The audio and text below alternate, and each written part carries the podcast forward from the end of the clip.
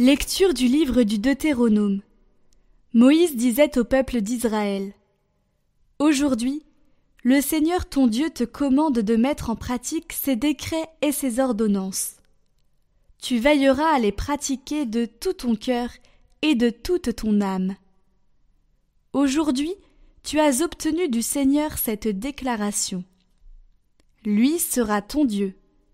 Toi, tu suivras ses chemins tu garderas ses décrets, ses commandements et ses ordonnances, tu écouteras sa voix. Aujourd'hui le Seigneur a obtenu de toi cette déclaration.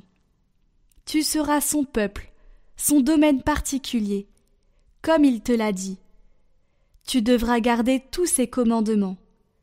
Il te fera dépasser en prestige, renommée et gloire toutes les nations qu'il a faites et tu seras un peuple consacré au Seigneur ton Dieu, comme il l'a dit.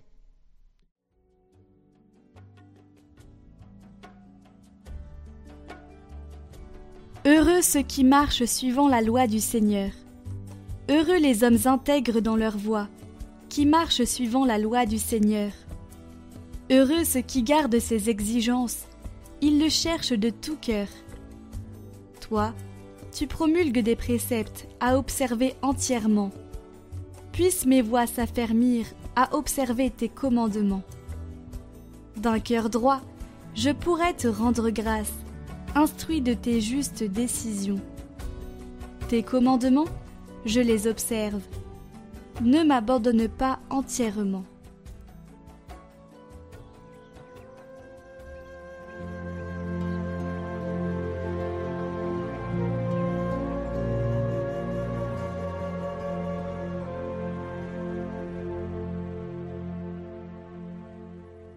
Évangile de Jésus-Christ selon Saint Matthieu. En ce temps-là, Jésus disait à ses disciples, Vous avez appris qu'il a été dit, Tu aimeras ton prochain et tu haïras ton ennemi. Eh bien moi je vous dis, aimez vos ennemis, et priez pour ceux qui vous persécutent, afin d'être vraiment les fils de votre Père qui est aux cieux. Car il fait lever son soleil sur les méchants et sur les bons il fait tomber la pluie sur les justes et sur les injustes. En effet, si vous aimez ceux qui vous aiment, quelle récompense méritez-vous? Les publicains eux-mêmes n'en font-ils pas autant? Et si vous ne saluez que vos frères, que faites-vous d'extraordinaire? Les païens eux-mêmes n'en font-ils pas autant? Vous donc, vous serez parfaits comme votre Père céleste est parfait.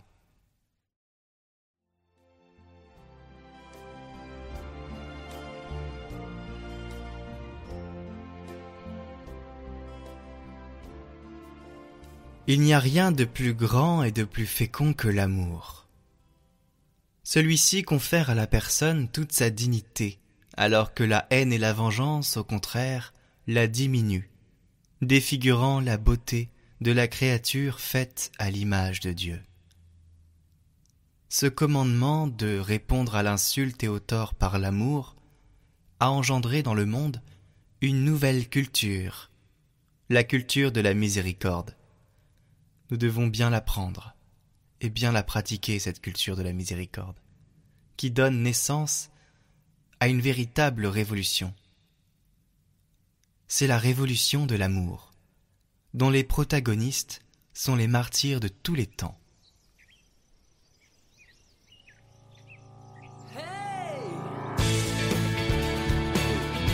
Votre émission priante chaque jour de carême.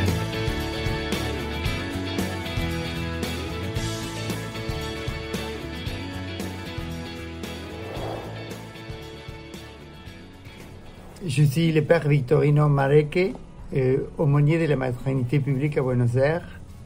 Argentine. Aujourd'hui, on va considérer la carême comme un foyer d'espoir.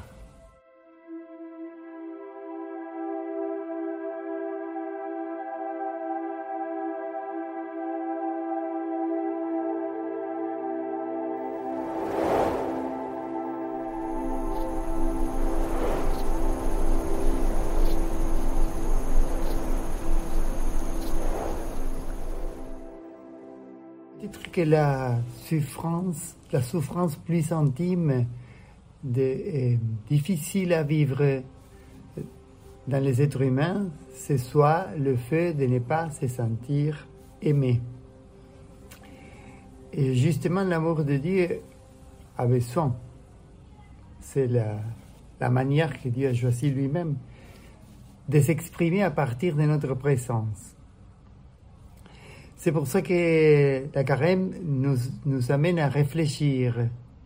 Si nous avons été foyer d'amour, donc foyer d'espoir, pour ceux qui se sentaient complètement troublés, abandonnés, laissés aux côtés, parce qu'ils euh, n'avaient, les capacités qui attendent de la société, parce qu'on a eu des blessures, blessures émotionnelles, à cause de la vie familiale ou amicale ou sociale.